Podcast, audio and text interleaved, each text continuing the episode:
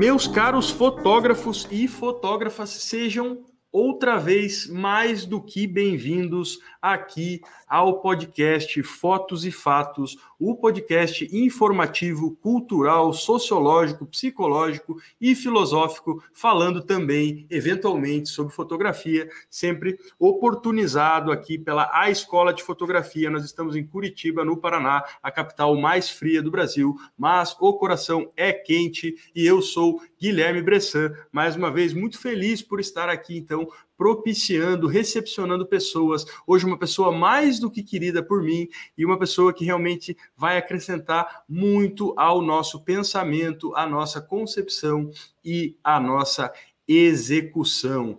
Então, lembrando sempre que a gente que está no início da nossa carreira, ou se eu estou me sentindo um pouco estagnado dentro daquilo que eu penso, que eu produzo e que eu sinto, é sempre bom partir de novas opiniões, novas, novos pontos de vista e novas pequenas ideias que podem nos levar mais longe. Então, não é feio mudar, nunca é tarde para mudar e sempre temos que estar abertos e atentos para o novo. Um fotógrafo, antes que mais nada, é um ser sensível, é um ser curioso e é um ser que se interessa por coisas que estão muito além daquilo que ele está acostumado a ver, e muitas vezes ele também tem muito mais do que dizer do que aquilo que para na fotografia. Hoje a pessoa que eu vou receber aqui, que é muito, muito querida por mim, é uma pessoa que eu vejo que ela é um artista, ela é uma artista que transborda. Eu ainda tenho uma apresentaçãozinha a lá Pedro Bial para fazer sobre a sua pessoa.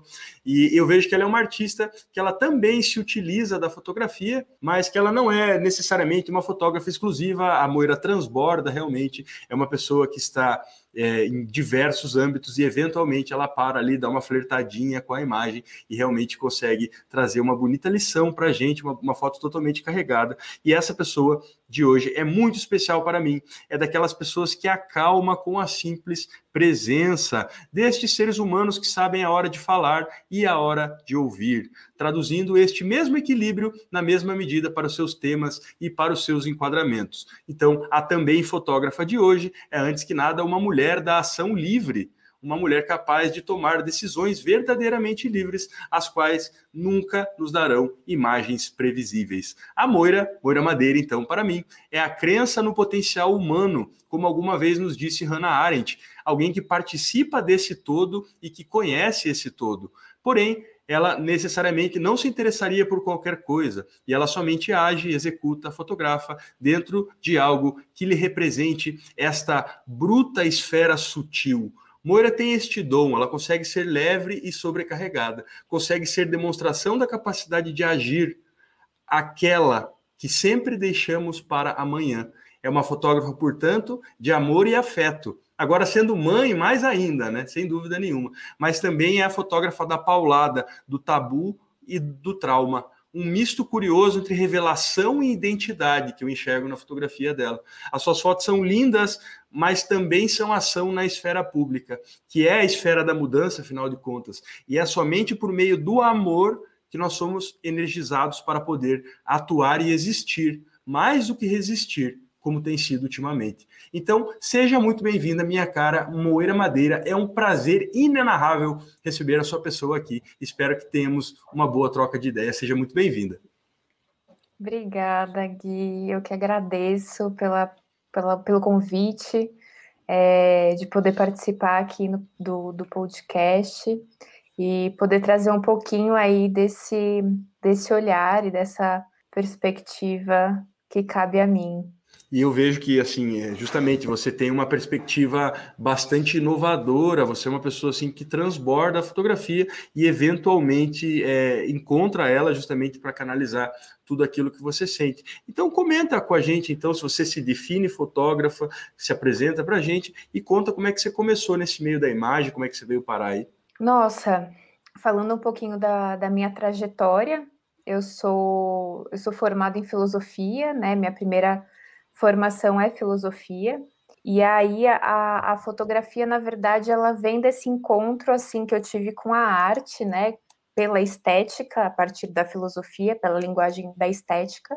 E aí a fotografia ela surge. Enfim, é isso. Eu, eu eu, como você falou, assim, eu sou, eu, não é que eu não sei se eu transbordo, mas eu sou meio multilinguagem, né? Então é isso, eu uhum. saio da uhum. filosofia e aí vou para o teatro, vou para performance, e aí a partir da performance eu encontro a fotografia como registro, né? Primeiro.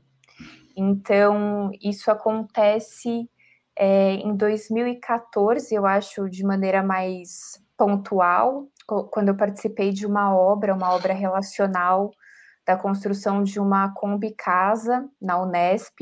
E aí essa Kombi Casa ela sai por cerca de dois anos é, viajando o Sudeste, né? Então São Paulo, Rio, Minas. E, e aí a fotografia é esse essa linguagem de registro de todas essas ações performáticas e performativas desses dois anos no primeiro momento. E aí é isso, né? Com essa viagem, com, com essa ação performativa, surge a necessidade de, de se manter, né? De fazer grana. E, e aí a fotografia ela começa então a ser essa, essa linguagem não só de registro, né? Mas de comunicação também e, e artística. É, e aí, a partir da fotografia, que eu começo então a fazer a grana e fazer os ímãs e fazer a venda dessas imagens e entender a fotografia como essa linguagem mais autônoma. Então, começa aí a minha relação com a fotografia em 2014.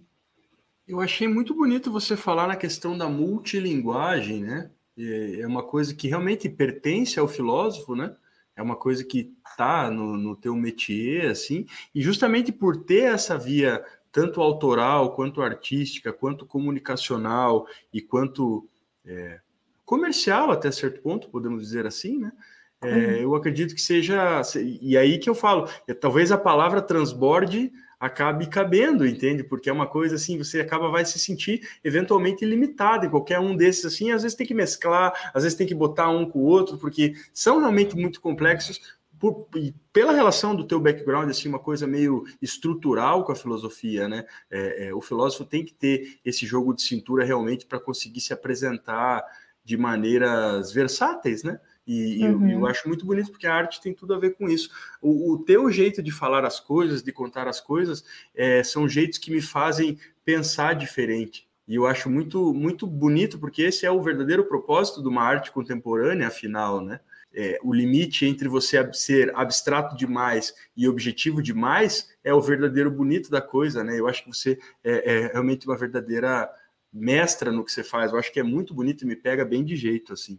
Também queria te perguntar, você se define, então, é, como é que está essa, essa questão da porcentagem? Como é que está a divisão do teu tempo? Você tem sido mais artista, mais fotógrafa, agora, até antes da questão da, do, do, da, da, filhota ou do filhote, né? Como é que como é que estava sendo, assim, a tua divisão criativa no, no que diz respeito ao teu tempo? Então, nesses últimos tempos, assim, né, pensando tempos pandêmicos, eu tenho estado bastante para educação. Esse meu meu veio artístico e ele tem, ele tem voltado para a educação, né? Então, minha produção pessoal, assim, ela tem estado um tanto quanto estagnada, assim, eu tenho fotografado bem pouco, os meus dispositivos, assim, de, de, de produção, eles são muito a caminhada, o deslocamento, enfim, a, a rua, né, então não estar é, nesse, nesse deslocamento, não estar se movimentando nesse sentido, assim, também me, me deixou menos produtiva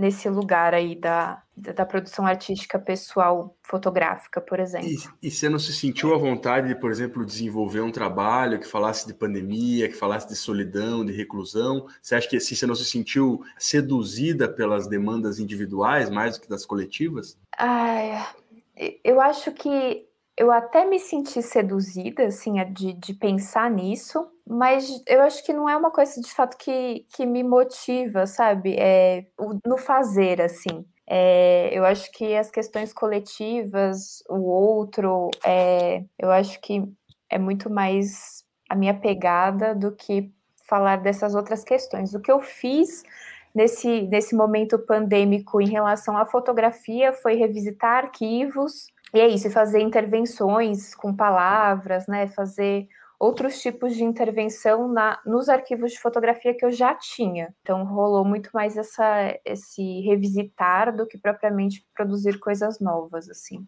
E você achou bonito? Como é que foi essa tua relação de mudança, assim? Porque revisitar geralmente me soa assim, estou vendo com outros olhos da forma como eu fiz na época, né? Sim, sim é, é, muito louco, assim, revisitar os arquivos, porque tem coisa que eu falo, nossa, né, eu nem, eu nem vi a potência é, na época, por exemplo, que eu, que eu registrei, que eu fiz a foto, mas é isso, agora com essas questões, né, então, é, eu, eu de fato trouxe algumas intervenções com as questões da pandemia, né, com o uso de máscara, enfim, com essa coisa da, do recuo, né, desse, dessa, nossa, dessa nossa reclusão mesmo, né, de, de ter que recuar em questões muito individuais também em prol do coletivo, né? Então, é, eu fui trazendo assim umas imagens que, se for pensar assim, no, no, na hora da produção não tinha nada a ver, sabe? E uhum. eu fui trazendo questões assim em cima disso. Como é que é que você bota ali que a força do salto é relativa ao recuo? A força do salto está no recuo. A força do salto está no recuo. Isso para mim me lembra muito pandemia, né? Quanto mais Sim. você para para pensar em você, ele realmente revisita os grandes temas da sua vida, os grandes é, embrólios, né? essas coisas, as procrastinações, né? Que a gente Sim. tanto procrastina, talvez justamente o grande recuo para a humanidade, até se a gente for pensar de uma maneira macro, né, tenha sido essa, essa reclusão, né? E isso é muito significativo. Me pegou muito essa frase da mesma forma. Inclusive a forma como a pessoa está ali é você, é um autorretrato? O que, que é aquilo ali? Não, não, é uma é uma amiga, a gente está ali na na Chapada Diamantina, e aí foi um um movimento totalmente espontâneo, assim, não foi nada combinado, foi um banho de cachoeira e um momento de tomar sol, e aí ela estava ali naquela posição, né, na posição fetal ali, Uhum. e e aí rolou a foto. E por isso que ela tá tão convincente, então, porque não houve treino, não houve nada, foi uma coisa justamente. E assim, a, a própria microlinguagem corporal da pessoa caída ali, uma coisa que me convence, assim, me convenceu. Eu achei muito, muito bonita aquela coisa. E você pode comentar para a gente é, como é essa questão da educação? O que, que você tem trabalhado agora? Para que lado você está dirigindo? Você usa imagem nessa, nessa tua ideia de, ideia de método, alguma coisa? Então, nesse momento eu estou atuando com, com oficinas, né? Eu estou como arte educadora é, numa fábrica de cultura em São Paulo e eu tô com, uma, com um ateliê de escrita criativa. É, dentro desse ateliê eu utilizo também né, linguagem, é, a linguagem da imagem para falar de narrativa, de escrita, enfim, eu, eu, faço essa, essa mescla que eu sou, eu também faço no meu ateliê, junto com, com a escrita verbal, junto com várias possibilidades de escrita e a imagem é uma delas, com certeza. E são crianças? São é a partir de 15 anos, então são adolescentes e adultos. E como é que é trabalhar assim? Eles não são pessoas que têm conhecimento prévio de fotografia, nada. É uma, uma, uma coisa meio experimental, espontânea. Sim, é experimental, é intuitivo, experimental, espontâneo. É, também pelo, pelo tempo do ateliê, né? São seis meses de ateliê, então também não dá para ser uma coisa assim é, muito elaborada. Mas é isso, algumas pessoas têm, têm conhecimento prévio, né? É isso, são pessoas, é muito mesclado é, o público. Então, algumas pessoas têm uma experiência prévia, algumas não. E aí a gente vai caminhando mais nesse lugar intuitivo e dessa mescla mesmo das, das linguagens. Esse semestre especificamente, por exemplo, eu escolhi é, falar sobre livro de artista. Então, a gente vai nesse caminho que a gente consegue mesclar e tentar uma produção de cada um, né, autoral, a partir dessas linguagens, dessa mescla. E aí vocês, e aí vocês fotografam lá? Como é que é essa produção? Então, agora a gente está tudo, é, estamos uh, home, né, home office, então tá todo mundo em casa, então cada um produz, fotografa o que, enfim, em casa, na rua, eu não tenho como, eu não tô com eles, né, Uhum. Então fica mais, mais livre mesmo essa produção. E qual é o fogo que te move hoje é, nessa questão de ser arte educadora? Me comenta um pouco mais sobre, sobre essa função, assim, como é que é? É um professor com especialização em arte? Como é que como é que está desempenhando isso? Que para mim me parece novo. Eu não, não conhecia esse, essa expressão. Então, é, não tem a ver exatamente com especialização, mas tem, né? Tem especialização, eu tenho a pós de arte e educação, é uma atuação no campo informal, né, da educação. Então, é, é de fato esse, esse, esse lugar, esse lugar ateliê, né? Esse lugar de fato de experimentação de linguagens, né? Uhum. As musicais, linguagens artísticas, musical, é, de arte plástica, enfim, as múltiplas linguagens de arte. E aí tem, e aí somos os professores, né? Assim, são como professores, mas no campo informal. E aí tem esse termo é, de arte educador, que eu acho que tem a ver também com mediador, sabe? Tem essa, esse lugar aí de. Acho que arte educador veio no lugar do termo mediador. Entendi. E até eu porque para gente, a gente ensinar arte, né, é preciso ser uma coisa muito mais próxima, muito mais personalíssima, para realmente saber quem é aquele aluno, quais são as necessidades dele, né? Assim, não, não adianta tentar replicar a arte, né? Tem que ser uma coisa mais, mais coladinha, né? Sim. Então, uma, muito mais um papel de mediador do que de professor, como nós estamos tradicionalmente acostumados, né? Sim, e partindo bastante da, da realidade, né, e do repertório que eles já trazem, né? para trabalhar essa questão da criação, né? Da criação Sim. artística. Um salve para o professor Paulo Freire, onde quer que esteja. De alguma forma, acho que ele está, ele tem dedo nesta, nesta possibilidade de educação. E qual que é o grande fogo que te move para você trabalhar com isso hoje? Onde você pretende chegar? Ai, olha, eu não sei se eu tenho assim um, um vislumbre de ponto de chegada, sabe? O, o percurso me, o percurso é o fogo, sabe? Uhum. Então, é isso, assim, o percurso muito me atrai, estar lá, enfim, nessa função, é, naquela instituição, com aquele grupo de pessoas, assim, é o que tem me, me motivado, me movimentado, é a própria, a própria educação, né, trabalhar com educação é o que me move também, é Exato. o meu fogo, é a criançada, os adolescentes, enfim, essa garotada aí me motiva. E é também é um pouco daquilo que eu falei no, no, no, discurso de entrada, né? Que a esfera de atuação, a esfera de mudança é a esfera pública, né? E se a gente não tiver é, justamente essa possibilidade de repartir educação e repartir questões que são realmente importantes para a sociedade, de que valeria a própria educação, né? Não, ela seria um pouco é, em vão ou trataria de coisas é, totalmente superficiais que não fariam sentido muitas vezes.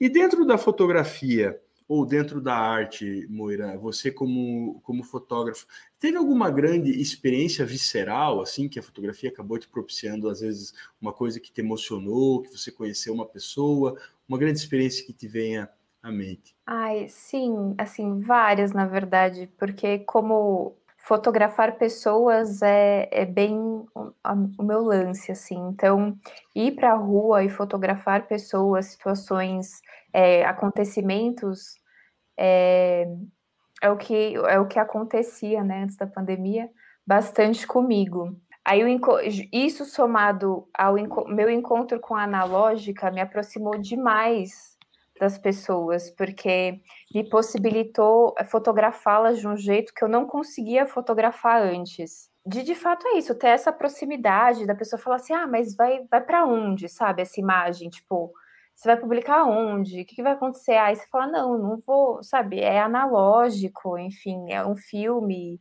é um, é um material que é mais para mim do que exatamente para as mídias, assim, não é uma coisa que eu vou tirar a sua foto aqui agora no celular e isso já vai estar tá na rede, sabe? É, então, esse, esse, essa outra relação, esse outro tempo, assim, é, somado a, a, a, fotografar pessoas me trouxe assim várias experiências e, e, e acho que ah, é isso, assim, eu, eu transitava muito na Augusta, então fotografar morador de rua, fotografar as pessoas ali, as, os transeuntes, né, e criar essas relações com elas e escutar as histórias delas e, e poder ter essa conversa é, era, assim, muito era isso, era tudo muito visceral, assim. Você sente que as pessoas se sentem mais seguras pelo fato de ser analógico? Olha, eu, eu sinto, eu sinto que existe uma abertura maior é, para esse registro, sabe? Não sei se é, não sei se é segurança ou se de repente, é, eu não sei, eu acho que tem muito a ver de, dessa possibilidade do, do digital, né, de você replicar essa imagem é, rapidamente vezes, né? e várias vezes. E eu acho que tem esse medo, assim, esse receio, tipo, ah, onde vai parar essa foto, sabe, essa, essa minha imagem, né? Onde vai parar, assim? Porque a gente não tem muito controle, né? A gente, enfim, de onde as imagens vão parar. Esses dias mesmo eu descobri que uma fotografia que tiraram de mim numa performance virou arte na mão de uma outra pessoa que foi exposto numa galeria do Rio de Janeiro. E aí, enfim, eu descobri assim, ao acaso, assim, sabe? Fuçando a rede e tal, não sei o quê, me deparei com essa imagem, mas ninguém veio falar comigo, assim, sabe? Tipo, você não tem esse controle, né? De onde vai parar essa imagem. E o é, analógico, e, acho que. E, o analógico é um pouco mais romântico, né? Nesse sentido, assim, parece que é, é você não ver o que saiu na instantaneidade parece um álibi, assim, né? Tipo, ah, tá, você tirou a foto, tá, tudo bem, tirou no analógico, não tem o que fazer, uhum. né? Assim, não, cê, e, cê... e, mesmo, e mesmo que isso vire digital, né, assim, é um outro tempo, né, assim, é isso, você vai ter que pegar aquele filme, revelar, você vai ter que digitalizar, e aí você vai ter que, enfim, tratar, né, muitas vezes essa imagem, porque a exposição acontece ali de uma outra forma, né? Porque você não viu na hora, não conseguiu corrigir na hora. E aí é isso, o tempo é outro, né? Então, às vezes é isso. Eu tinha filmes analógicos, sei lá, que eu, que eu revelava e digitalizava um ano depois, sabe? É, acho que tem essa, essa coisa, assim, para além dessa, dessa romantização, né? Acho Sim. que tem esse outro tempo, assim, também, dessa veiculação. É que a romantização daí já vem, por exemplo, no que o pessoal né, da doutrina da fotografia sempre falava, a magia do filme, né? E, e quando os, os, grandes autores falavam na magia inicial da fotografia, era justamente isso que tanto reincide aí no teu discurso, que é o outro tempo, né? Era um tempo do analógico, era um tempo onde você tinha que mandar uma carta e esperar um mês, né? Era um tempo uhum. onde você passava horas na biblioteca, era um tempo onde você tinha que passar meses até ter filmes o suficiente para mandar revelar com desconto X, entende? É, é, um uhum. tempo de espera, né? Já não é uma realidade que nos cabe hoje com tantas distrações, justamente com esta incontrolabilidade. Assim, eu mando uma foto, já está no Zap, já está no outro Zap, dali a pouco já está no brother que mora na Austrália, uhum. e essa coisa, justamente, a fluidez desse tipo de informação. E eu acho que é dentro disso que você comenta, da questão da do não ter o controle que, que incide o grande medo né, de, de, de, fotografias hoje, porque todo mundo tem um celular no bolso, sabe que a fotografia realmente não faz nada de mal, que ela não é uma coisa que rouba a alma, ou que ela não é uma coisa realmente que vai ser. Ela até pode ser roubada, pode ser um pouco invasiva, mas afinal de contas não vai aparecer nada, entende? E, uhum. e a uhum. gente parte da premissa do medo justamente por não saber. Quando você está, principalmente com a câmera profissional na rua, e você fotografa uma criança que está pulando uma poça num momento de luz linda no fim de tarde, cara, não interessa pro para o pai, para o responsável dessa criança, assim, entende? A fotografia é meio que uma invasão não bem-vinda, né? E, e a, a, certeza que eles têm é que você é um tarado, que você é um pervertido, né? Só basta saber qual ramo do, da perversão você atua, né? Porque vai sair no Facebook, vai botar no grupo essas fotos aí, entende? É um troço muito delicado isso aí, realmente. Como se é, a, a, gente tivesse algum controle, por exemplo, das câmeras de supermercado, de uhum. banco, uhum. de caixa eletrônico, né? Ou seja, nós estamos sendo filmados a maioria do nosso tempo. E se até o Mark Zuckerberg coloca, coloca etiquetinha na frente da webcam do, do notebook dele, quem sou eu para não colocar já que os caras estão filmando a gente 48 horas a cada 24 horas, né? Então, assim seguimos, assim seguimos. Queria também fazer uma, uma pergunta para a Moirinha. É, o que você define este teu projeto Monomania? Esse, esse trabalho foi em conjunto com uma artista, a Julie, Julie Pop. É, essa música é dela, né? Uhum. É um trabalho musical. Então, a música chama Monomania. E, e esse foi um, o segundo trabalho de direção é, de videoclipe que eu fiz. Uhum. E é isso, essa foi a, e aí, né, esse momento pandêmico, então assim, foi um dos trabalhos que rolou assim de maneira presencial. Então, a gente gravou esse videoclipe neste momento assim pandêmico, achando que isso tinha tudo a ver, né, com as monomanias é, do momento. E, e o que seriam mas... as monomanias do momento? Ai, é... Eu fico meio receosa de responder, porque essa, essa ideia, né, essa letra é, e esse projeto é da Julie, né? Entendi. Então, eu me aproprio dele, assim, mas vamos, especular, até, mas vamos especular sobre a palavra ponto. monomania. Achei tão linda, achei tão, achei tão cheia de possibilidades essa palavra. É, são, enfim, a gente no começo da, da pandemia, né, a gente estava cheio dos toques, né? Eu acho que as monomanias elas elas estavam é, a gente leu elas nesse, nesse lugar, assim, desses toques, dessas é, manias únicas mesmo, né? O único, o único assunto era o, o vírus e, uhum. e, essas. É isso, assim, tipo, lavar todas as compras, né? Limpar o sapato, essas, esses toques, assim, que a gente foi adquirindo, né? É... Meio que umas, umas, maneiras únicas de fazer as coisas, né? A gente ficou muito, muito. Exato. Tipo isso, né? Exatamente. Eu achei muito bonita essa palavra, acho que dá muito, muita carta para manga. Hã? Pode dizer. Eu, não, eu ainda tô ainda nessa, ainda tô nessa, nessa toada aí, desses jeitos aí de, de agir em relação ao vírus. Tá nas suas monomanias ainda. Uhum. Eu e tô. aí, então, para a gente fechar esse nosso primeiro bloco, antes de ver as fotinhos ali, é, o que, que você falaria para uma pessoa hoje que está pensando em virar fotógrafo, uma pessoa que está realmente começando a entender o mundo da arte? Tem alguma coisa imprescindível que essa pessoa precisaria saber, que você gostaria de falar para ela? Ah, o que eu gostaria de dizer é, é, se joga, sabe? Se lança, vai. É o que você falou no começo, assim, dessa. Acho que é esse lugar da esfera da mudança, é isso, assim. Deu partida, uhum. né? Partir da filosofia, transitar pelo teatro, enfim, chegar na fotografia e, e ali, assim, me entender, entender que ali eu me encontro é, então, para quem eu acho que quer começar né, nessa linguagem, é, eu diria vai e não tenha medo, assim, desse, sabe, de ir, de traçar esses caminhos, mesmo que esses caminhos eles sejam novos ou diferentes, ou, enfim, é, para ir, assim, para ir, e, e, eu tenho essa, é, essa, esse vínculo, assim, né, acho que a fotografia, para mim, ela é bastante intuitiva, assim, então tá nesse lugar mesmo do afeto. Então, eu só consigo dizer se lança, sabe? Vá com o coração e vá com tudo, assim. E se você acredita muito naquilo que você faz, é uma questão de tempo para aquilo prosperar, né?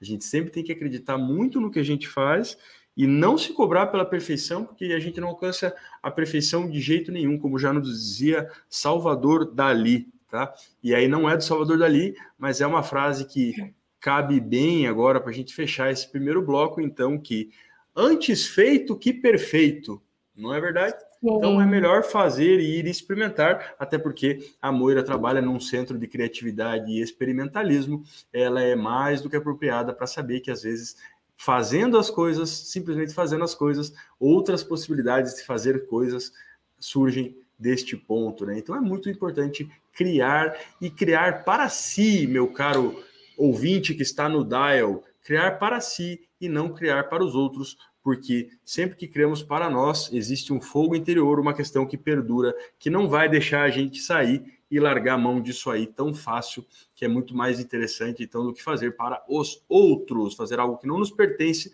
porque eu acho bonito, ou porque é hypado, ou porque está no mercado, ou porque está todo mundo pensando assim.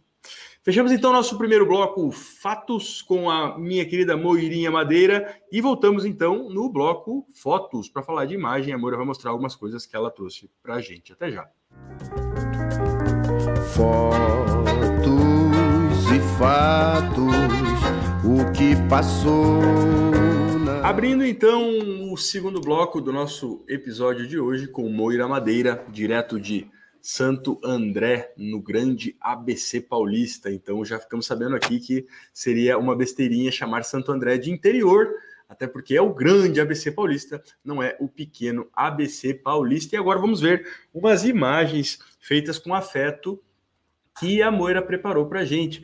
Eu tinha muita coisa para falar do trabalho Moira, da Moira. Vamos ver o que, que ela preparou para a gente. Vamos dar uma olhada aí para quem está no YouTube vendo a gente. Então, nós estamos vendo as fotos. Para quem está no Spotify, disponibilizamos o link para você ver a sequência de fotos que nós vamos comentar aqui. É, é uma série é, em PB que eu, que eu escolhi, que eu selecionei, é, da, da Amazônia, tirada em 2018, tiradas né, em 2018, todas analógicas, tiradas com a minha Olympus OM1.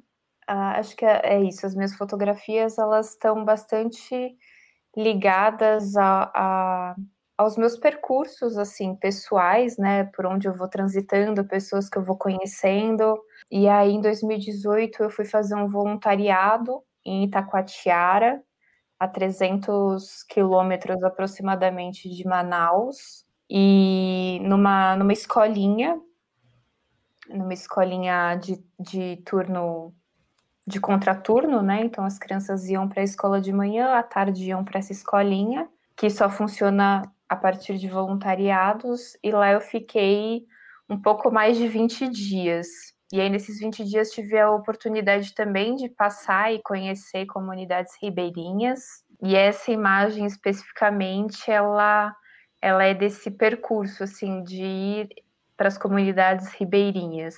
Então, é um braço aí do, do rio Amazonas, esse, esse rio e essa floresta.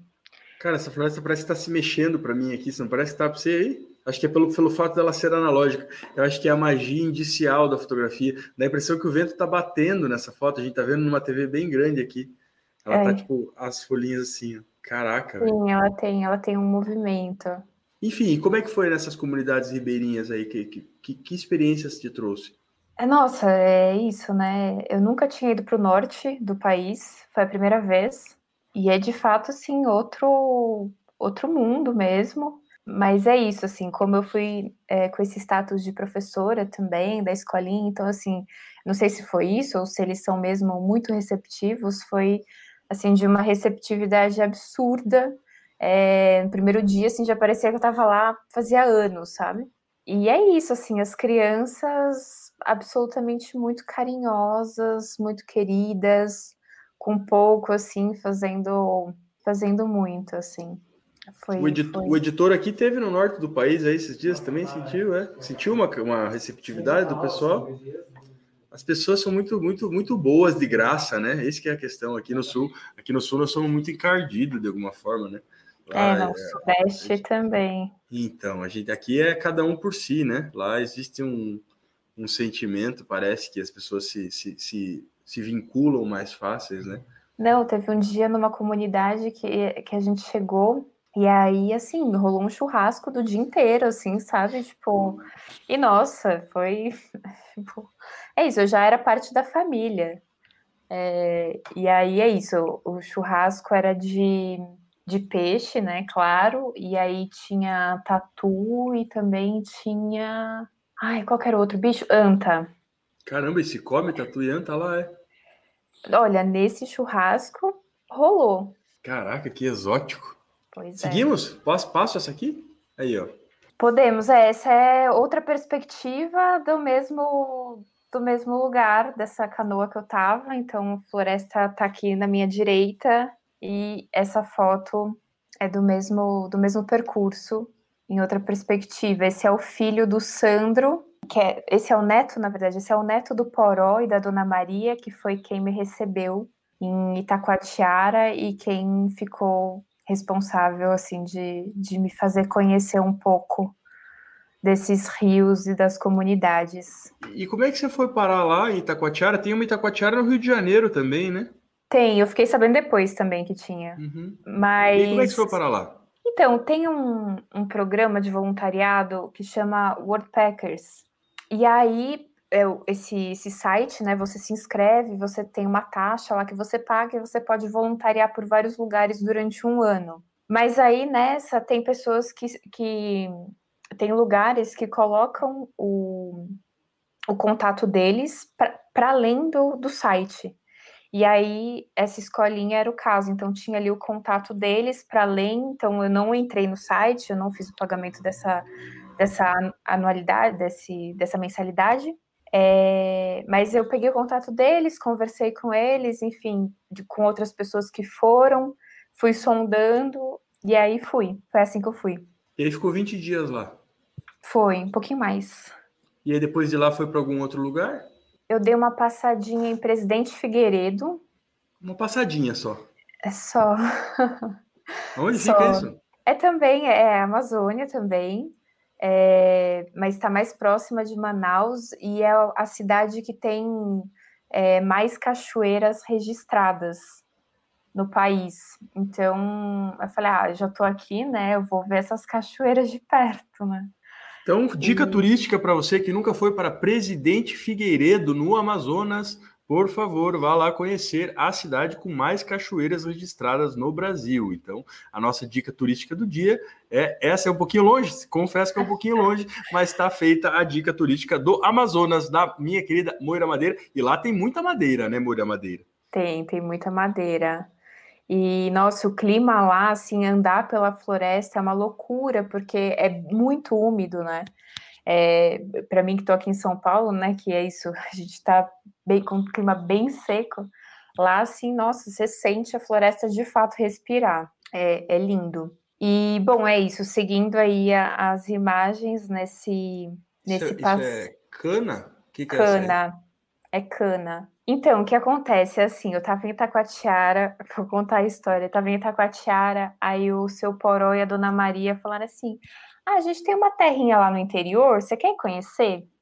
Aí eu falei, nossa, né, eu já tava a 300 quilômetros de Manaus, eu falei, nossa, se eu não tô no interior, eu não, eu não sei o que, que é o interior, né? E aí eu falei, ah, bora, né, vamos, vamos conhecer o interior. A gente pegou quatro dias, assim, sexta, sábado, domingo e segunda. E aí é isso, foram cinco horas de barco, daqueles barcos grandes, enfim, com, né, com muita rede. Cinco horas, e depois a gente pegou, parou. Aí a gente pega, pegou mais, eu acho que. Ah, acho que mais umas quatro ou cinco horas que a gente Jesus! foi. De, e aí você conheceu o que era interior, então? A gente foi de canoinha. É canoinha com um motorzinho, né? Uhum. E porque é isso, né? Esse barco grande ele, ele, ele trafega pelo Amazonas e depois, uhum. para entrar nos braços, tem que ser esses barquinhos uhum. menores. E, bom, e aí a gente chegou nessa terrinha que, ah, eu não coloquei aqui, mas que é isso, assim, eu até tirei uma foto, que é, era, eram dois pedaços de pau, assim, e uma lona, tipo, e aí a gente chegou na terrinha deles, assim, e eu falei, nossa, tá, no meio da mata, assim, esse era o interior, no meio da mata.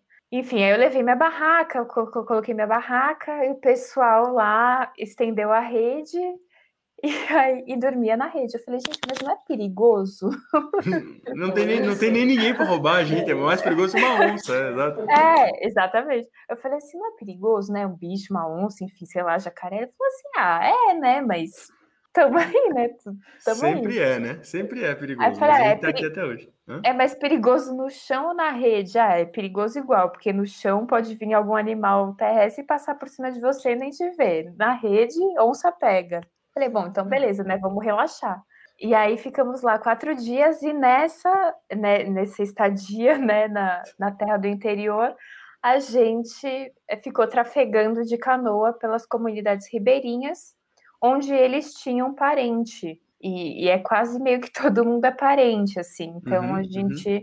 passou por várias comunidades e foi conhecendo aí o, a dinâmica. E aí essas fotos, essa sequência aí das canoas é desse, é, desse percurso onde eles iam nessas casas desses parentes pegando coisas, tipo frutas, a cana, é, café, para levar para a cidade. Então, então vai meio que cada um, cada um dava uma coisinha? Exatamente. Isso aí. Olha só. E a gente, e a gente, e aí por isso que eu falei, nós somos ruins aqui nesse sul. Aqui a gente é cada um na sua, né? Aqui é cada um no seu gueto. Lá existe um sentimento de integração, né? Uma coisa muito maior, muito mais fácil de ser vista. E esses dois aí, quem é que são? Então, esse é o seu Poró e a Dona Maria, uhum. que me recepcionaram e que me levaram para conhecer o interior o interior de Itacoatiara. E aí foi nove horas para ir e nove horas para voltar. Não, e aí, não, a volta, gente, juro, acho que sim. Eu não sei como que eu fiz aquilo, eu não sei se eu faria de novo. A volta, como eles vão buscar é, alimentos, né? A volta foi só no barquinho. Então, a gente passou a noite inteira viajando no barquinho, nessa canoa com motor, com, com os alimentos a noite inteira. Foram, acho que 15 horas. Caraca, velho. Foi, foi uma aventura, uma aventura. Cara, 15 horas da BH de ônibus, né? Curitiba BH, cara. Meu Deus do céu, gente. Meu Deus do céu. E olha, uma, uma aventura inerrável. Então não existe experiência mais visceral do que você ir para o interior do Amazonas e realmente ficar lá durante quatro dias. E aí não passou nenhuma onça, nenhum tatu, nenhuma paca, nada? Não, onça não. Ouvi muito macaco que eles falavam que que era tipo um gorilão assim. Uhum. É, mas é um, é, um, é um som assim, parece uma ventania. é, é, muito louco. É, mas não cheguei a ver, né? Só ouvi e senti o cheiro, porque eles, eles têm um, um mau cheiro, assim, que vão deixando pelo caminho. Então, se você caminha pelo caminho deles, você sente o, o cheiro. É mesmo? É. E aí, que mais que. Não, é de de ver assim muito pássaro, né? Jacaré, jacaré vi bastante. E mas é isso, eu não vi onça não. Ah, bom, senão também não teria não teria valido a pena ir para o interior do Amazonas se não visse um jacarezinho também, né? Que, que é... isso? Um jacarezinho. Jacarezinho. E aí essa é uma das essa foi em uma das comunidades ribeirinha, numa das casas que eu entrei e aí é isso, assim, esse, é, esses cachorros, né, super magrinhos, esses chinelos. É, lá os cachorros são todos bem magrinhos, bem magrinhos, bem magrinhos. Não só os cachorros, né? Há de se Mas... destacar a profundidade, né, da, do preto e branco analógico, né? Sim. Nossa, é muito lindo isso aí, cara. Como, como, como a gente pena, então, para conseguir sacar detalhe do digital perto uhum. dessa infinidade de possibilidades. Muito lindo. Eu gosto muito dessa foto. Eu, eu, me parece assim que ela é uma foto atemporal, né? Não dá para a gente saber se ela foi feita nos anos 90 ou se ela foi feita no ano passado, mas uhum. é uma uhum. foto que me representa assim o estado de espírito do local, né? Sabe assim, quase uma coisa meio Sebastião Salgado, assim, essa coisa que você é, por detrás tem aquilo que Walter Benjamin falava, que é a, é a faísca que rompe a barreira do consciente. Então, se a gente entrar nessa foto e realmente pensar o que é que o fotógrafo experimentou quando estava fotografando aquilo, talvez a gente realmente saiba que não é só um cachorro magro, que é uhum. todo um, um contexto que a Moira estava vivendo e que isso aí foi realmente simbólico para ela naquele momento que poderia traduzir expressão. Então, quando eu falo de fotografia, quando eu falo de arte contemporânea em si, então é a minha expressão que vai bater no coraçãozinho, na mentezinha, no olhinho de algum leitor e vai fazer ele ter algum insight, algum pensamento novo. Então, quando eu estou fotografando, não é simplesmente para literalizar, não é simplesmente para você olhar, olha como o cachorro é magrinho e tadinho. É para você pensar, não, realmente é um estado de espírito, é uma vontade que eu senti, é algo que me chamou a fazer aquela foto, até porque eu não não é por acaso que eu impunho, que eu escolho gastar um dos meus 36 filminhos analógicos preciosos para fazer a foto do cãozinho magrinho, bonitinho e malhadinho, que é este cachorrinho, até porque eu também gastaria uma das minhas 36 fotos. E essa aí fazendo pose de modelo. Dona Maria. Dona Maria, essa, né, enfim, essa essa, essa mulher, assim, essa, essa força, né? Dona Maria foi, enfim, é isso, essa mulher, essas mulheres, né, é que eu, que eu é, tive a oportunidade de passar aí 20 dias, é, um pouco mais caladas muitas vezes, mas é isso, assim, com essas expressões que, que falam, né? Então, isso foi lá no nosso super acampamento. No, ah, foi lá em no interior. lá no interior do Amazonas. Né? Não foi nem Itacoatiara, que Itacoatiara é centro é. ainda, né? É, é, é, a grande Itacoatiara. Isso foi no interior. E se tinha um nome essa cidade que vocês foram parar? Então, não, era o Rio Arari.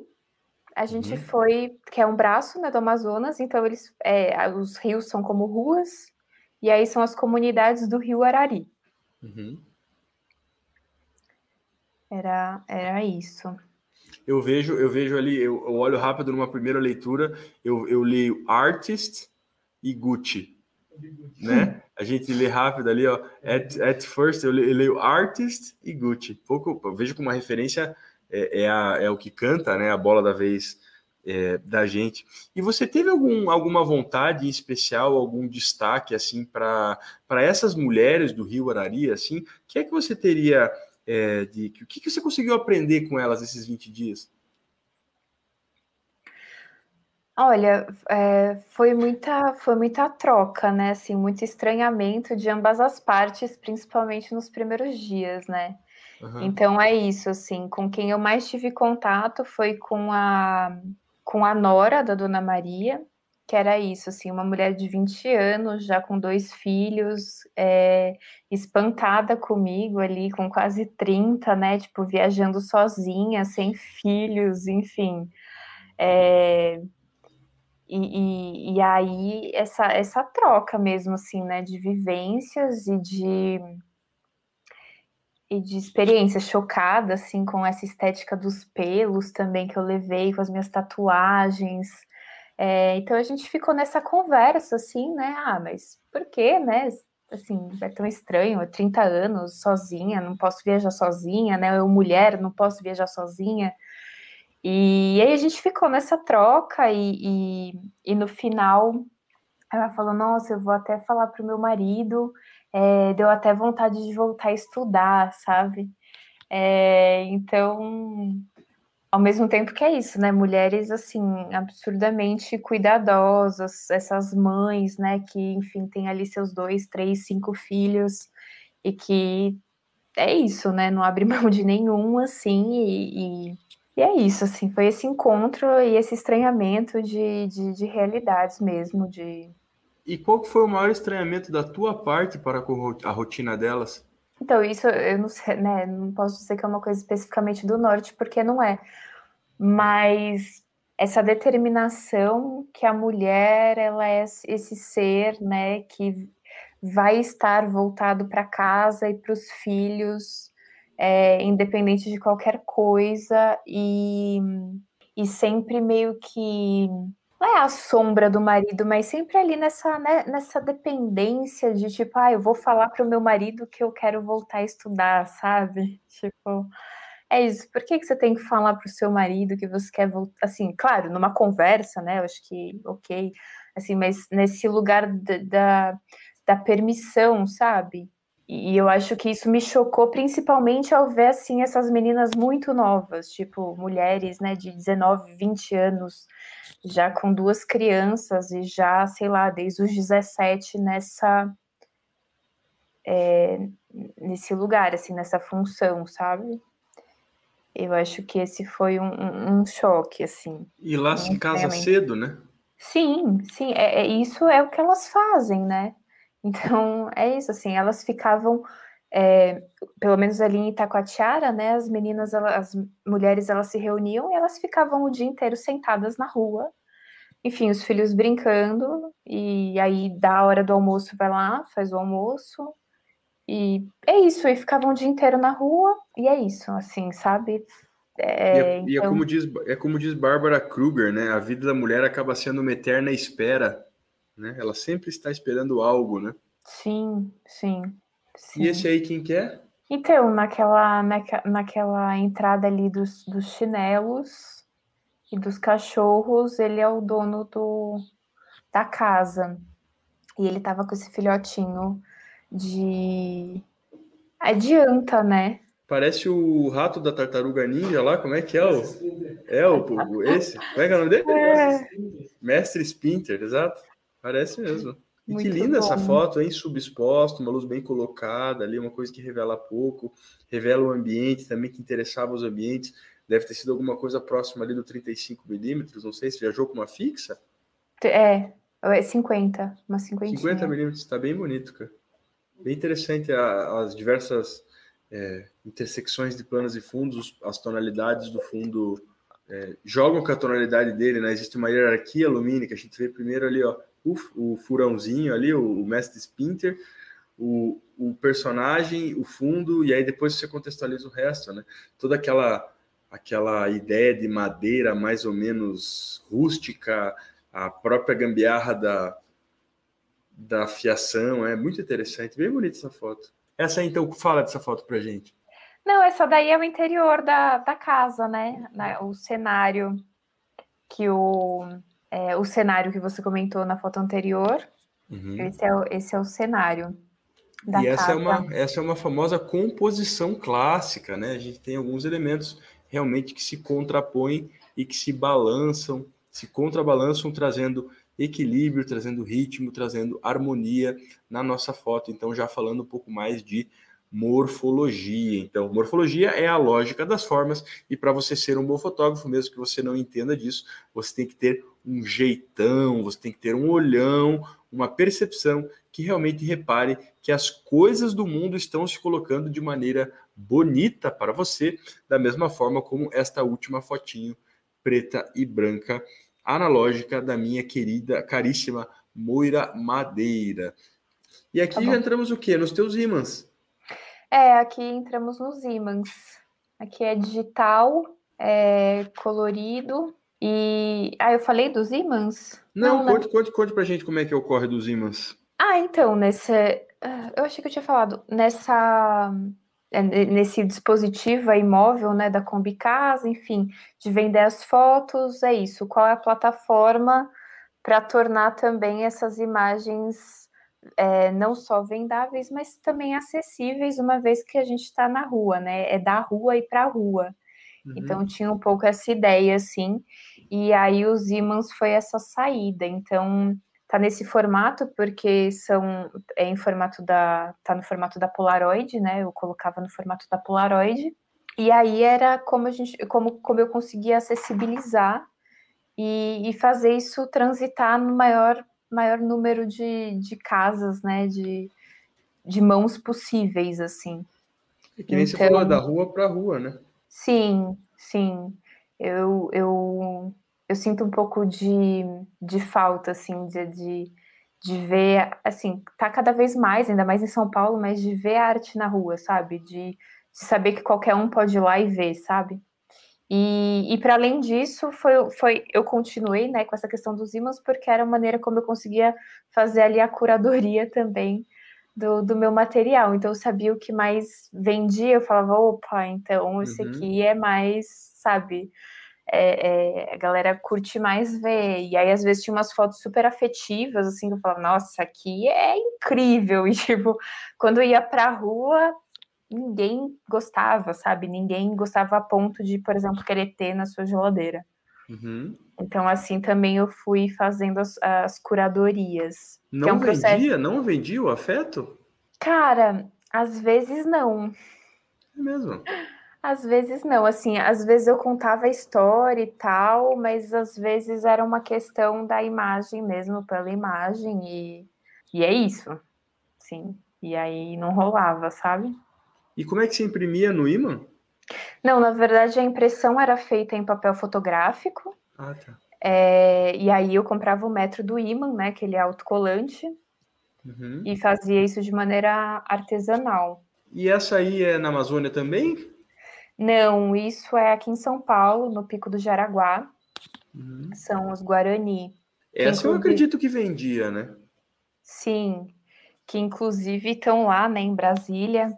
É... Contra o PL 490, que me parece um absurdo para botar abaixo esta, este absurdo, esta aberração jurídica do marco temporal na demarcação das terras indígenas, então, que quer basicamente lograr os indígenas, e sendo que os indígenas estão sendo tratados como verdadeiros bandidos, brincando de bang-bang pelas nossas autoridades em Brasília. Têm, têm alguns, alguns agrupamentos indígenas que estão há 90 dias em Brasília protestando sobre algumas aberrações neste governo, onde, então, é, a a, a venda, né, a expropriação, você desdenhar dos povos originários e dos povos indígenas está virando realmente uma regra, né?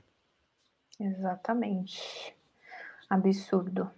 E essa aí me parece muito linda, essa aí também devia vender, fala para mim. Então, essa, essa assim, rolava uma dificuldade, assim, de leitura, sabe? Uhum. Então, a galera falava, nossa, assim, tipo, você tirou foto de um coral como? Uhum. Né? Então, eu falava, não, é... aí tinha, tipo, toda uma explicação, assim, tipo, é um cabelo, é uma pessoa, tal, tem uma orelha ali. Orelha ali, menina. É. E, e, e, aí rolava esse encanto, assim, pela, pelo, pelo plano que é inesperado, assim, sabe? Uhum. Pela, pela perspectiva que fala, nossa, eu nunca olhei um cabelo desse ângulo, sabe? Mas essa era uma das que saiu um pouco, na verdade. É mesmo, é mesmo. Uhum. Ela me uhum. parece, me parece genial essa foto. Eu adoro ela. É uma das que você fala, nossa, eu adoro. Aí quando você vai pra rua, sai pouco. Essa sai então, pouco. aí, aí é um grande fato, então, para a gente se posicionar. Para quem nós estamos produzindo, né? Veja que eu, às vezes eu perco tempo demais produzindo para o meu concorrente, ou eu perco tempo demais produzindo para eventual fotógrafo, pelo que eu estou me comparando, e no final das contas eu não estou então fazendo, como a Moura fala, a curadoria do meu trabalho para saber o que é que vende mais, para saber o que é que vende menos. Então, sendo sendo um especialista, essa foto me parece genial, porque ela remete ao coral, remete a uma árvore, remete a uma coisa bastante orgânica, né? Mas então, sendo o leigo, você imagina que a leitura do cara vai no sentido do coral, talvez não seja realmente muito bem-vindo, né? Talvez assim a gente esteja falando então do mercado mais literal, então talvez as pessoas que não entendem nada sobre fotografia, elas gostem muito mais da literalidade, do dar tudo de bandejinha, para que você não tenha que pensar muito, né? É, não, é, rolava uma, tipo, ah, não é um coral, é uma pessoa, rolava um, ah, ah, tipo, uhum. ah não é um coral, então deixa quieto, sabe? É, essa daí foi em Paraty. Aham. Uhum. Daquela vez e... que estivemos lá? Cara, eu acho que. Ai, agora eu não sei te dizer se foi um ah, ano você foi anterior. algumas vezes? Uhum, uhum. Fui, eu ia. Fazia uns três anos que eu ia pro evento. E eu não sei se foi o ano anterior ou se foi no ano que a gente se conheceu, se foi 2018 ou 2019. E aí, essa foi aquilo que a gente falou anteriormente, né? Que é isso. Eu tava lá com a minha digital, enfim, comecei a fotografar essa criança que tava ali lindamente se divertindo nessa lama. Uhum. E, e aí, a, não lembro se foi a mãe ou se foi a tia dele que veio falar assim: Oi, tudo bem? Você está fotografando meu filho? Hum. Sabe? Aí eu falei assim: Ah, eu, eu tô, né? Eu falei. E aí a gente entrou numa conversa, assim, tipo, posso, né? Senão eu já ia apagar lá na hora, né? Na frente dela, que eu já tinha feito. E aí rolou uma conversa, assim, não, ai, que lindo, quer, quer ver, né? Ai, quero ver, enfim, ai, que lindo. A gente trocou contato, eu mandei todas as fotos para ela depois. Mas foi nesse lugar, assim, da, da invasão, sabe? Que eu falei, nossa, né? Nem me, também me, me, me, toquei, me sensibilizei, assim, de ver com quem que essa criança tava, de ali pedir uma permissão, enfim. Mas aí saiu uma das imagens é essa que eu faço questão de não ser uma imagem também que coloque o rosto dele. É, mas também não te culpo, porque não te interessava o ser humano, né? Te interessava a contextualização do que ele estava fazendo.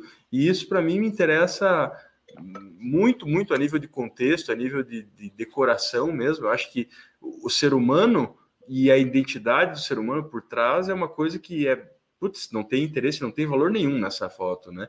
É muito mais interessante a contextualização, o que ele estava fazendo, como ele estava fazendo, como a luz estava batendo, do que qualquer outro tipo de interesse. E que bom, porque se ela pedisse para você apagar, eu ia falar para você dar um migué nela. É, não, então, essa foi uma questão, assim, que me surgiu muito nessa, né, nessa feitura dos ímãs e da, da venda dessas imagens, né, é, de tomar esse cuidado, assim, de pensar nos rostos, assim, de não expor eles de maneira inteira. Então, a Índia ali, eu tenho a foto, na verdade, original é o rosto dela todo, é, com o cocar, enfim, mas é isso. Para o imã, eu sempre dou essa fragmentada, tento não expor, porque tem essa questão do, do direito e do uso da imagem, né? Enfim, isso existe, né? Quando você pensa em, em, venda, né? Comercializar Existe, mas no, fri, no frigir dos ovos, se você está no ambiente público, você está exposto à publicidade, né? Não tem muito o que fazer. Você não pode ganhar, ganhar dinheiro a partir da fotografia que você está na árvore do cara ali vendo o que ele está fazendo dentro de casa. Aí uhum. realmente não é um pouco imoral. Mas eu acho que a gente ainda tem muito espaço para para fotografia de pessoa, a gente anda com muito receio, às vezes não é tudo isso aí de cabeludo, né? Eu uhum. acho que uhum. tem muitas coisas que podem ser relativizadas. A gente está numa mania, numa fase muito feia de viver a ferro e fogo, tudo, né? tudo é muito a ferro e fogo, assim, não existe mais meio termo, e desde os gregos que o meio termo se destaca por ser o que eles falavam justamente virtuoso, né? O meio termo era a virtude, e a gente tem falhado muito com relação a ele, né? Sim. Acabou? Acabou os adesivos? Não, tem mais uma aqui. Ocupar e resistir, linda, linda. Sim, então, como os, os pés também, né, foi numa das manifestações, então eu também passei a fotografar bastante manifestação aqui em São Paulo, e principalmente ali 2013, enfim, 2013, 2014, aí 2016 também foi forte. E aí essa foi na, na ocupação que os, os adolescentes, né, fizeram nas escolas. E essa era uma, essa era uma que saía bastante. Tinha o seu público, né? É. Fechamos as fotinhas, então? Acho que sim. Fechamos as fotinhos da Moira. Lembrando que quem está escutando a gente, estamos deixando aqui na descrição do vídeo é, todas as fotos na ordem como elas foram vistas. Caso você fique curiosinho e queira especular, ver o que é que nós estamos falando e ver o que, que a Moura separou para a gente, sendo que isso é uma parte muito pequena do trabalho da Moura. Eu gostaria que ela tivesse trazido, então, quem sabe, umas 30 fotos de 30 temas diferentes. E para quem não conhece a Moira, então entra lá no arroba Moira Madeira, tá passando aqui no cantinho do seu vídeo. E agora, para a gente dar vazão a este episódio maravilhoso aqui com a minha querida Moira Madeira, é, são um último bloco que a gente carinhosamente já está suando a música, porque é hora do clique na fogueira. Clique na fogueira, clique na fogueira. Então, trazendo alguns temas objetivos para serem respondidos de maneira igualmente rápida e objetiva. Alguns têm relação com a fotografia, outros não têm relação com a fotografia. E gostaria então que é, a, o primeiro tema do Clique na Fogueira para a minha caríssima Moira Madeira seria manipulação de pixels. É, eu não faço, eu não faço isso, eu não me, assim, eu tento mexer o mínimo possível com as minhas imagens, eu é isso, eu não não curto. É rápido não... e objetivo, assim? É, é, é, rápido e objetivo, mas assim, você também não, não trabalha com ensaios, assim, não fotografa pessoas no sentido delas quererem parecerem mais bonitas, né? Não, não, não faço isso. Não, teu, não sirvo para isso. Teu lado é bem autoral, né? Sim. Segundo tema do meu querido Clique na Fogueira, o reloginho e a atenção estão no ar. Eu gostaria de perguntar para a minha querida Moira sobre educação à distância. Nossa, educação à distância. Eu acho é, que tem os prós, eu acho que é o momento assim que que assegura coisas, inclusive a, a nossa saúde, né? Mas é, pensando a acessibilidade, pensando o Brasil, eu acho que a gente ainda é muito falho. E, e se a ideia da educação é possibilitar oportunidades, né, é, para um, um futuro, para uma caminhada, eu acho que o à distância está se o presencial já estava longe disso, eu acho que Agora, o à distância está tá mais à distância ainda, né? Exatamente. Entendi. E já que você falou em saúde, o meu terceiro tema do Clique na Fogueira é como manter a sanidade mental. É, nossa, eu acho que é isso, né? A arte, eu acho que principalmente nesse momento tem mostrado para o que veio, né? para o que está aí, assim, eu acho que é, recorrer a filmes, a livros, enfim, é, a todas as produções artísticas nesse momento é, possibilita a sanidade mental, eu acredito. Eu acredito que a arte é essa válvula de escape, né? Não só a produção dela, mas para quem produz, mas o consumo, né? Cultura, meu povo, ainda tem cultura por trás do TikTok. Podemos acreditar nisso, então, levantando a bandeira da, da cultura. Quarto tema do Clique na Fogueira é o seguinte: somos todos fotógrafos. Olha, é... então, tem uma coisa que a, a, o Benjamin, né, tem uma, uma obra, uma que é, repro, é como que é? Até, Fotografia a... na era da reprodutibilidade técnica. É, eu não sei se é fotografia, eu acho que é a arte. A era da, a era da reprodutibilidade técnica, isso, isso. Isso, isso. que, que ele fala disso, né? Da aura da, da obra e da reprodução disso infinitas vezes, assim. Uhum. E eu acho que é isso, assim, hoje com o celular na mão, né, e como se fosse a reprodutibilidade técnica da coisa, eu acho que, de fato, todo mundo é fotógrafo, né? Você só precisa apertar um botão, assim, é, e ver a coisa. É, mas eu não sei, eu não sei, eu tenho minhas dúvidas, assim, ao mesmo tempo que eu acredito que sim, que existe essa potencialidade em cada um, sabe? É, de, de, de, perceber mesmo o cotidiano com uma outra perspectiva, porque as coisas estão aí, né? Você só tem que olhar elas. É, ao mesmo tempo, eu também fico um pouco na dúvida com essa coisa de todo mundo é fotógrafo a partir do celular, sabe? Eu tenho um uhum. pouco. É, sou um pouco não sei, ainda mais com analógica, assim, eu fico um pouco, ai meu Deus, não sei se todo mundo é fotógrafo com celular, sabe, com um monte de filtro, e eu não sei se isso é fotografia, assim. É, é no, isso, mínimo, fico... é no mínimo uma preocupação razoável, Moura, pode acreditar. É, eu fico bem na dúvida. Penúltima, penúltimo tema agora para minha caríssima Moira Madeira é ser mulher é nossa, ser mulher é. Pesado, hein? Prometo que é a mais pesada. Nossa, você preparou umas coisas. É, Clique na ser... fogueira mesmo. Pois é. é. Ser mulher é.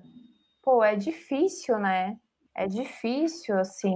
É... Não sei, assim, a gente pensa que é difícil aqui e a gente olha para o que está acontecendo no Afeganistão, sabe? E a gente fala, mano, é mais difícil ainda, sabe? Do que a gente acha que é, assim. Então, acho que pensando humanidade, né? Pensando, acho que ser mulher é, é bem difícil, é bem difícil.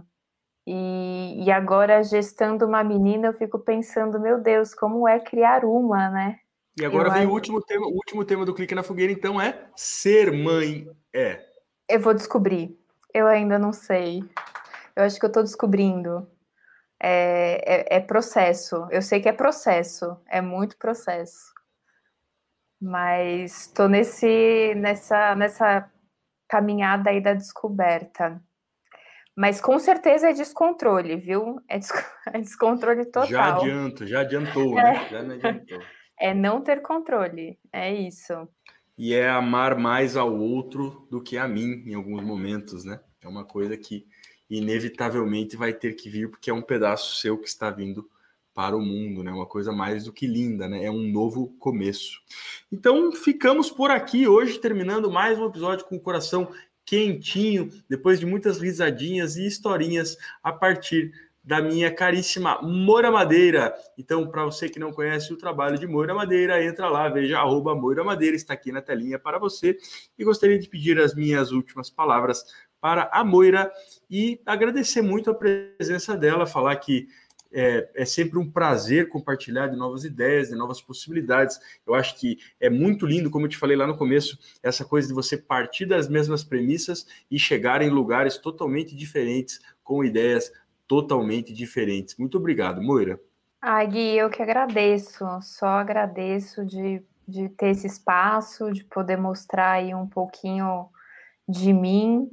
E é isso, só agradeço mesmo o convite. Espero poder inspirar algumas poucas pessoas por aí.